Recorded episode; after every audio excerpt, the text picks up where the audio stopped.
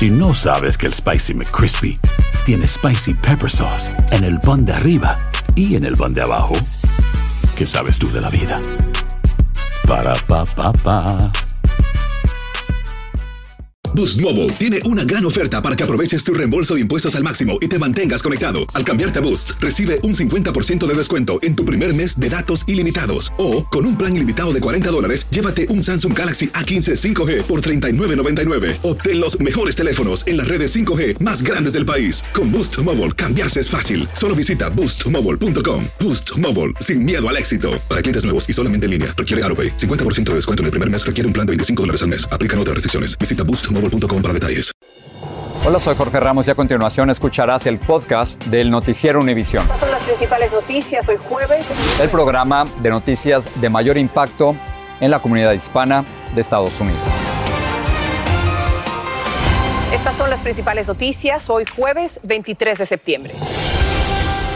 El número de refugiados haitianos debajo del puente internacional entre México y Texas se ha reducido de 15 mil a 4 mil. El gobierno del presidente Biden sigue deportando a algunos y liberando a otros. Del otro lado de la frontera, autoridades mexicanas realizaron operaciones policiales que obligaron a muchos haitianos a dispersarse. Algunos huyeron hacia Estados Unidos. Científicos de los Centros para el Control de Enfermedades recomendaron la vacuna de refuerzo de Pfizer contra el COVID-19 para personas vulnerables y de 65 años o más. Y Nueva York se convirtió en la primera ciudad del país en mejorar las condiciones laborales de los repartidores. Ganarán un salario mínimo y podrán trazar sus propios itinerarios para evitar que los asalten. No es justo que la gente llegue, corte el candado y se los lleven. Este es Noticiero Univisión con Jorge Ramos e Ilia Calderón. Muy buenas noches. Hoy estamos dentro del campamento de inmigrantes debajo del puente de- del río en Texas. No es fácil, Lilia, entrar ahí para un reportero. Así es, Jorge, pero ahí la situación está cambiando rápidamente. De 15 mil migrantes que había al principio de la semana, se ha reducido a unos 4 mil. Y como nos reporta Luis Mejí, dentro del campamento, unos 1.400 haitianos ya han sido deportados en medio de duras críticas al presidente Biden. Son menos que hace una semana, pero de 15.000 todavía hay más de 4.500 migrantes viviendo bajo el puente. Las deportaciones de 1.400 causaron controversia. El enviado especial a Haití renunció llamándolas inhumanas. Our policy process has continued to be the same with Haiti as it is for Respondiendo a las deportaciones, la Casa Blanca dice que el proceso es el mismo para Haití o para cualquier otro país. Hoy pudimos entrar con las cámaras de Univision al campamento. La vida allí sigue siendo increíblemente difícil. El gobierno dice que 3.500 migrantes fueron transferidos a otros centros para deportarlos o dejarlos libres. Miles más se volvieron a México. Para los refugiados que todavía están bajo el puente, el presente es confusión y el futuro incertidumbre. Muchos han pasado días viviendo aquí en estas condiciones sin saber todavía si es que van a ser deportados o si estarán entre los afortunados que son dejados en libertad. Los que tienen suerte pueden ver Estados Unidos por dentro. Autobuses llegan durante todo el día a este refugio en Del Río. La mayoría son haitianos, pero no todos. También hay venezolanos. Eh, Bueno, le doy gracias a Dios por estar aquí. Eso es lo que le puedo decir. Mientras tanto, el cruce por el río de ida y vuelta a México sigue pasando, aunque ya no son tantos. Esta representante estatal de Morcata no entiende cómo no lo pueden detener. Me cuesta creer que no podemos controlar eso. um, y están pasando estas situaciones que después dicen que es una crisis.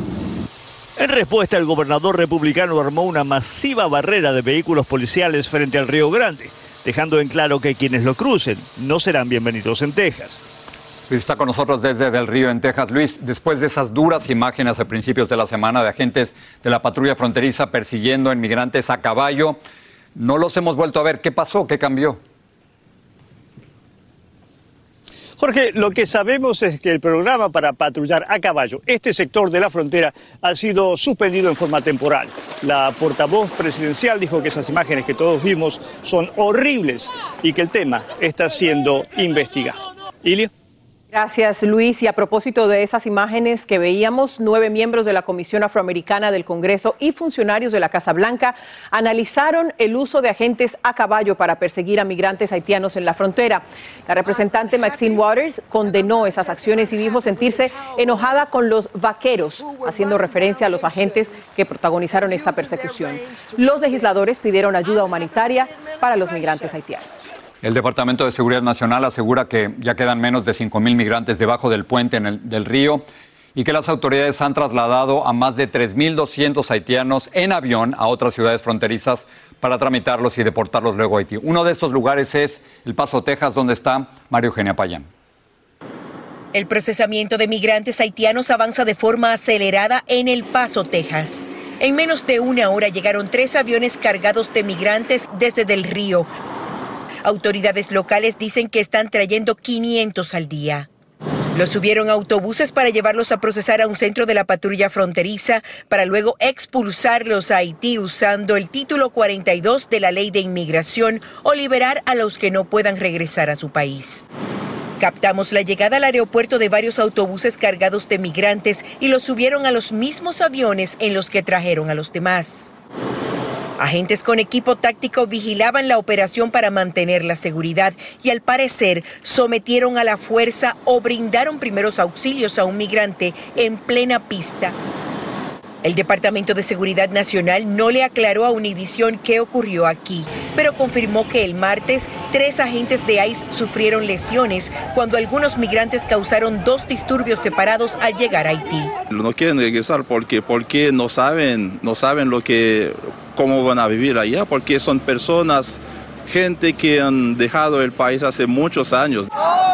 Hoy, varias organizaciones proinmigrantes realizaron una marcha en El Paso pidiendo el fin de las expulsiones de haitianos. Se está demandando cambio inmediato, cambio inmediato a la política y la estrategia en la frontera. Los activistas dicen que es completamente inhumano que los expulsen a Haití y exigen que les permitan solicitar asilo aquí en Estados Unidos.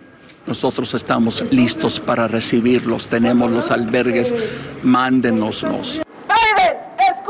En El Paso, Texas, María Eugenia Payán, Univisión. Un operativo de autoridades mexicanas en Acuña causó alarma en el campamento de migrantes haitianos. Antes del amanecer de hoy, agentes acordonaron el campamento donde están los refugiados y ante el temor a que los deportaran, algunos de ellos huyeron hacia los Estados Unidos. Pedro Ultreras estaba allí y nos cuenta lo que pasó. Aún no salían los primeros rayos del sol cuando el campamento de migrantes haitianos en Acuña, México, ya estaba rodeado por autoridades mexicanas de todos los niveles. ¡Ánimo, mi gente! ¡No se agüiten! El rumor era que se llevarían a todos los migrantes, y es que llegaron con autobuses privados y camionetas de inmigración. Algunos haitianos entraron en pánico y pronto tomaron sus pocas pertenencias y se encaminaron al río Bravo para luego lanzarse a sus aguas y cruzar a Estados Unidos. Ahí viene mucho policía con, con mucho bus, algo, por eso nosotros salimos huyendo. Otros dijeron que las autoridades mexicanas les dieron a elegir o quedarse en México legalmente o irse a Estados Unidos, contó este joven que optó por permanecer en el país. Yo quiero vivir en un país que tengo para realizar los papeles, para legalizar, para hacer mi educación. Las autoridades mexicanas crearon un cerco policiaco con sus unidades por la orilla del río, tal como se hizo del lado estadounidense, aunque nunca se supo con qué propósito, mientras que la sociedad civil vino a ofrecer apoyo y algo de comer. También llegaron grupos religiosos a orar con ellos, y es que el miedo y la incertidumbre se había apoderado de todos. Las autoridades migratorias mexicanas han estado arrestando a los haitianos porque salen a las calles. Esta señora tomó sus pertenencias y se fue con inmigración porque a su esposo lo detuvieron por salir del parque. Salí a comprar comida para la familia y la policía encontrarlo se lo llevaron. Ya por la tarde arribó un delegado de inmigración. Vino a negociar con ellos para que regresen a Chiapas o a Tabasco en el sur de México e inicien un proceso de estadía legal en el país. Cuando nosotros hacemos este, revisiones, sí, que detectamos una persona ilegal, nosotros rescatamos, trasladamos a la oficina, se traslada a Villahermosa o a Tapachula, que es para que inicien el trámite. No hay deportaciones a Haití. Pedro, estás en Acuña, México. ¿Qué ha pasado con los migrantes que fueron detenidos que nos mostraste en tu reportaje? ¿Los están deportando? ¿Dónde están ahora? Ilia, después de ese espectáculo tan llamativo esta mañana que se dio antes de salir el, sol, aquí en este lugar no se detuvo a ninguna persona, según nos dijo el delegado con el que eh, platicamos. Él mencionó que aquí en Acuña se han detenido por lo menos 200 haitianos de las calles o los han sacado también de los hoteles. Ya todos los han enviado a Tapachula y a Chiapas, tal como lo menciona en el reportaje, no a Haití.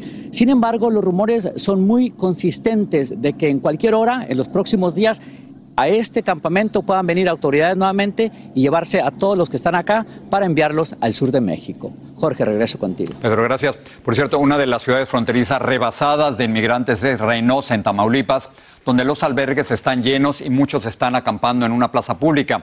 Entre ellos hay haitianos deportados y otros recién llegados, pero todos comparten el dilema de pedir asilo en México o tratar de cruzar hacia los Estados Unidos. Karina Garza está en Reynosa.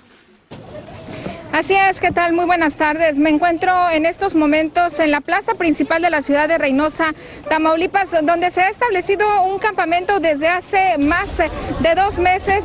Se ha informado que esta semana aproximadamente 300 migrantes de origen haitiano han llegado también hasta este lugar. Estuvieron establecidos en este campamento por unos días, sin embargo en las últimas horas han sido trasladados hacia un albergue de la localidad, es plaza principal, alberga alrededor de 2.000 inmigrantes, principalmente de Centroamérica. Hemos tenido la oportunidad de platicar con algunos de ellos originarios de Honduras y El Salvador. Estos son los testimonios que nos han compartido. En Estados Unidos. ¿Por qué quieres vivir en Estados Unidos? Para tener una vida mejor, para ayudar a la familia. Bueno, a veces tanta pobreza, eh, nada, uno tal vez escasez de trabajo porque Después de, ah, bueno, aparte de delincuencia, se vino también la, que grandes tempestades que vieron la tormenta ETA, IOTA y perdió todo. Estaremos muy pendientes de su situación y de cómo se está enfrentando esta crisis humanitaria al noreste de México. Este es el reporte. Muy buenas tardes. Muchísimas gracias, Karina, por ese reporte. Vamos a cambiar de tema. Vamos a hablarles de un nuevo tiroteo con múltiples víctimas en los Estados Unidos. Esto a manos de un solo pistolero. Esta vez ocurrió en un supermercado en Tennessee. Dejó una persona muerta y 12 heridas, varios de ellos de gravedad. La policía informó que el atacante fue hallado muerto y que muchas personas se refugiaron en congeladoras y en oficinas de la tienda. Ahora investigan la identidad del sospechoso y el auto en el que llegó a ejecutar este ataque. Expertos de los Centros para el Control y Prevención de las Enfermedades respaldaron la vacuna de refuerzo de Pfizer, pero no para todos. Esa tercera dosis, como reporta Janet Rodríguez, sería solo para los mayores de 65 años de edad y para la población considerada vulnerable. El Comité de Vacunas de los Centros para el Control de Enfermedades hoy le dio el visto bueno a la dosis de refuerzo de la vacuna de Pfizer para las personas mayores de 65 años y otras con ciertas condiciones médicas. La Administración Federal de Alimentos y Medicinas ya la había autorizado este miércoles y la distribución podría empezar en los próximos días. Si bien es cierto que eh, el efecto de la vacuna, la producción de anticuerpos disminuye en todas las personas, las consecuencias de esa disminución no son iguales para todos. Por lo que también recomendaron la tercera dosis para residentes en centros de cuidado a largo plazo y aquellos entre 18 y 64 años con condiciones médicas. La vacuna se recomienda seis meses después de la segunda dosis de Pfizer. Sí, es un refuerzo. Para mí es un refuerzo. Me siento segura en el momento en el que estamos de no ponerme el boost de la vacuna. El comité de los CDC rechazó recomendar por ahora la tercera dosis para aquellos que por su trabajo están más expuestos al virus. La recomendación no es ley y los estados podrían implementar sus propios criterios de vacunación. Los vacunados con Johnson Johnson y Moderna tendrán que seguir esperando. La aprobación de una dosis de refuerzo de esas vacunas aún tardará semanas. Según los CDC, un millón de dosis de refuerzo podría prevenir hasta 10.000 infecciones en los próximos seis meses. Ya más de dos millones de personas con sistemas inmunológicos debilitados han recibido la tercera dosis de la vacuna. Sin embargo, 71 millones de estadounidenses elegibles aún no han recibido la primera inyección. Y las muertes por COVID siguen aumentando en estados con una baja tasa de vacunación. En Washington, Jan Rodríguez, Univisión. Una corte ordena el arresto de Brian Laundry, el sospechoso de la muerte de Gaby Petito, pero todavía no aparece. Congresistas aseguran a Noticias Univisión que viven bajo amenazas y agresiones de extremistas. Y Nueva York le hace la vida un poco más fácil a los repartidores de comida esenciales durante la pandemia.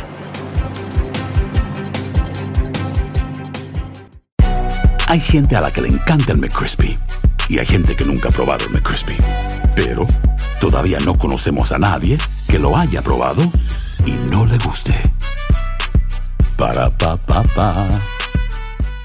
Boost Mobile tiene una gran oferta para que aproveches tu reembolso de impuestos al máximo y te mantengas conectado. Al cambiarte a Boost, recibe un 50% de descuento en tu primer mes de datos ilimitados. O, con un plan ilimitado de 40 dólares, llévate un Samsung Galaxy A15 5G por $39.99. Obtén los mejores teléfonos en las redes 5G más grandes del país. Con Boost Mobile, cambiarse es fácil. Solo visita boostmobile.com. Boost Mobile, sin miedo al éxito. Para clientes nuevos y solamente en línea, requiere AroPay. 50% de descuento en el primer mes requiere un plan de 25 dólares al mes. Aplican otras restricciones. Visita boostmobile.com para detalles. Cassandra Sánchez Navarro junto a Catherine Siachoque y Verónica Bravo en la nueva serie de comedia original de VIX, Consuelo, disponible en la app de VIX ya.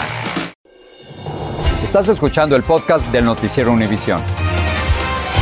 A esta hora sigue la intensa búsqueda para encontrar a Brian Laundrie, la pareja de la youtuber Gaby Petito, quien fue hallada muerta esta semana en una zona boscosa de Wyoming. Por cierto, una corte en ese estado emitió una orden de arresto en contra de Laundrie y su búsqueda se concentra en una reserva natural de la Florida. Lourdes del Río también está en la búsqueda.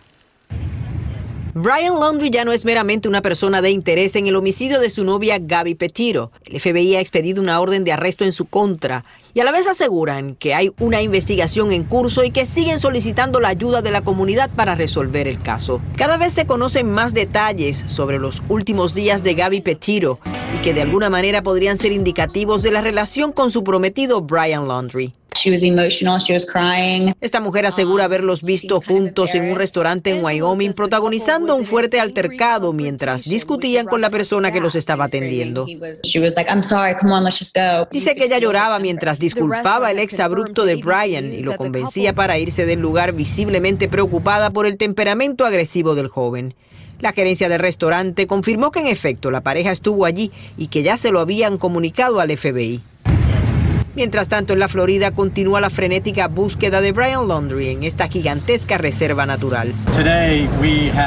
Hoy tenemos más agencias con nuevos oficiales. Esto es un terreno demasiado amplio, así que necesitamos a todo el personal que podamos conseguir para ser más efectivos. Se están utilizando caninos para ayudar en la búsqueda en tierra y volando drones sobre los 25 mil acres de tierras pantanosas.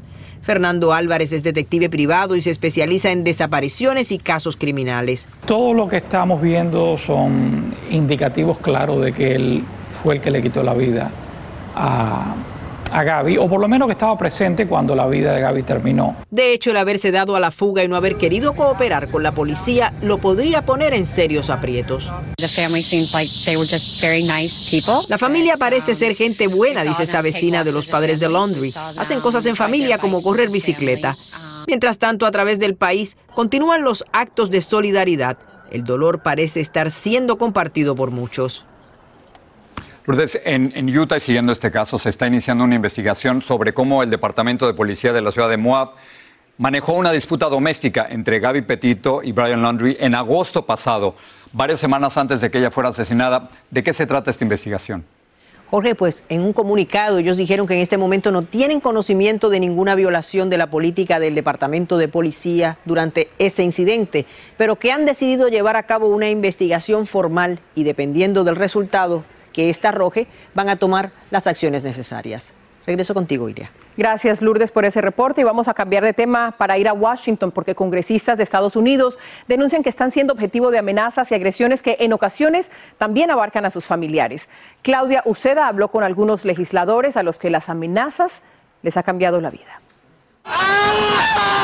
Desde el ataque al Capitolio el 6 de enero, las amenazas contra los legisladores se dispararon, lo que ha cambiado su trabajo.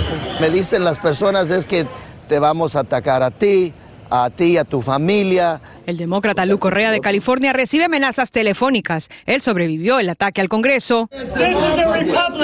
Y también esta confrontación con simpatizantes de Donald Trump en un aeropuerto. Querían atacarme, querían echarme pleito. Tanto es su temor que él mismo ahora se encarga de su seguridad. Tengo permiso para traer arma. No le voy a decir si la traigo o no. Y número dos, tengo unos perros que están medios bravos, también bravos, en mi casa. Hace unos meses esta congresista de California recibió un video de alguien que seguía su auto. Se ve una pistola en el asiento y una voz diciendo, te veo, tengo algo para ti. Torres ahora está armada. Cuenta que pandilleros entraron a su casa a acosar a su esposo. a mi casa cuando miré a que le estaban gritando, gritando y tratando de, de que él saliera para afuera. Fui a agarrar la pistola que ahora tengo yo en mi casa porque estoy comprometida a defenderme. La policía del Capitolio la resguardó por una semana e investiga el caso. Torres de vez en cuando usa su chaleco antibalas como lo hizo aquí en la inauguración presidencial.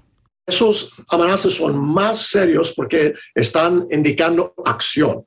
Y en junio, el susto lo pasó al republicano Tom Reed de Nueva York. En la puerta de su casa le dejaron una rata muerta ahorcada con el nombre de uno de sus familiares en un ladrillo. Las amenazas a los congresistas ocurren todos los días, dijo la policía del Capitolio. En 2016 apenas se investigaban 902 amenazas al año. En 2020 se reportaron más de 8000.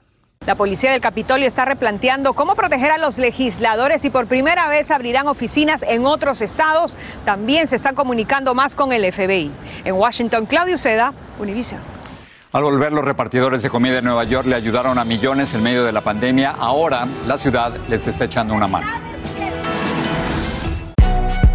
Si no sabes que el Spicy McCrispy tiene Spicy Pepper Sauce en el pan de arriba y en el pan de abajo, ¿qué sabes tú de la vida? Para, pa, pa, pa. Boost Mobile tiene una gran oferta para que aproveches tu reembolso de impuestos al máximo y te mantengas conectado. Al cambiarte a Boost, recibe un 50% de descuento en tu primer mes de datos ilimitados. O, con un plan ilimitado de 40 dólares, llévate un Samsung Galaxy A15 5G por $39.99. Obtén los mejores teléfonos en las redes 5G más grandes del país. Con Boost Mobile, cambiarse es fácil. Solo visita boostmobile.com. Boost Mobile, sin miedo al éxito. Para clientes nuevos y solamente en línea, requiere AroPay. 50% de descuento en el primer mes requiere un plan de 25 dólares al mes. Aplican otras restricciones. Visita boostmobile.com para detalles. Cassandra Sánchez Navarro junto a Catherine Siachoque y Verónica Bravo en la nueva serie de comedia original de VIX, Consuelo, disponible en la app de VIX ya. Sigue este podcast en las redes sociales de Univision Noticias y déjanos tus comentarios. Si usted consume grasas de lácteos, su corazón se lo podría agradecer porque tendría menos riesgo de sufrir enfermedades cardiovasculares. Esa es la conclusión de un estudio realizado en Suecia a más de 4.000 personas tras analizarles durante 16 años sus niveles de un ácido graso que se encuentra principalmente en los lácteos. El estudio no especifica qué lácteos exactamente llevaron a esa conclusión. Pasamos con Patricia a ver lo que están preparando esta noche. Patricia.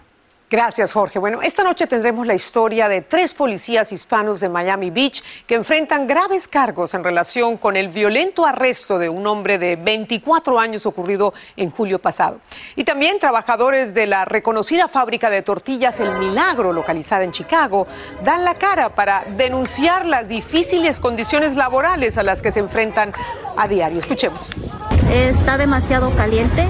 Estamos este, demandando a mejoras salariales, mejores condiciones de trabajo.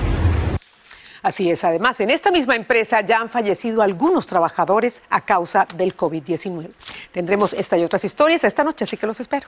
Gracias, Patricia. Patricia, gracias. Y hablando justamente de trabajadores y sus derechos, los repartidores de comida en bicicleta de Nueva York le hicieron la vida un poco más fácil, o nos hicieron la vida fácil, ¿no? A millones durante la pandemia. Blanca Rosa Vilches habló ahora con los legisladores que han decidido que les toca a ellos ayudar a esos repartidores. Esperaron el voto del Consejo Municipal durante horas. Sí se puede.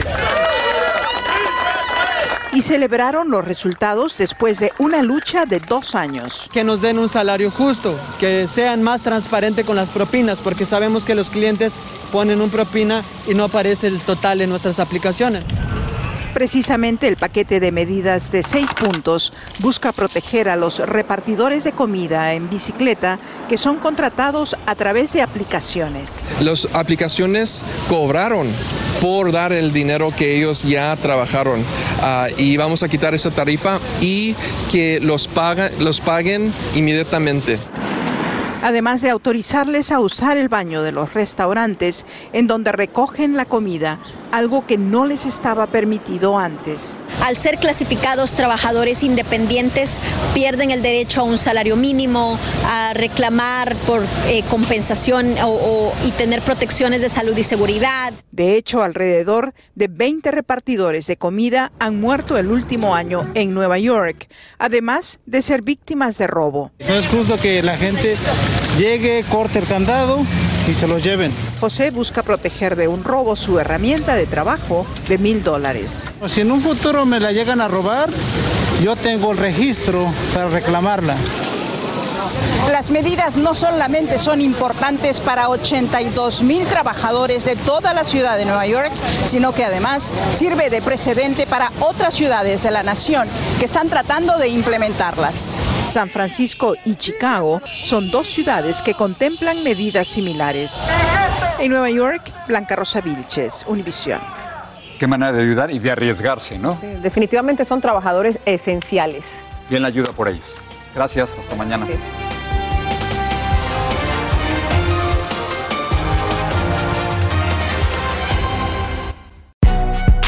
Si no sabes que el Spicy McCrispy tiene Spicy Pepper Sauce en el pan de arriba y en el pan de abajo, ¿qué sabes tú de la vida? Para, pa, pa, pa. Boost Mobile tiene una gran oferta para que aproveches tu reembolso de impuestos al máximo y te mantengas conectado. Al cambiarte a Boost, recibe un 50% de descuento en tu primer mes de datos ilimitados. O, con un plan ilimitado de 40 dólares, llévate un Samsung Galaxy A15 5G por $39.99. Obtén los mejores teléfonos en las redes 5G más grandes del país. Con Boost Mobile, cambiarse es fácil. Solo visita boostmobile.com. Boost Mobile, sin miedo al éxito. Para clientes nuevos y solamente en línea, requiere AroPay. 50% de descuento en el primer mes requiere un plan de 25 dólares al mes. Aplican otras restricciones. Visita boostmobile.com para detalles. Cassandra Sánchez Navarro junto a Catherine Siachoque y Verónica Bravo en la nueva serie de comedia original de VIX, Consuelo, disponible en la app de VIX ya.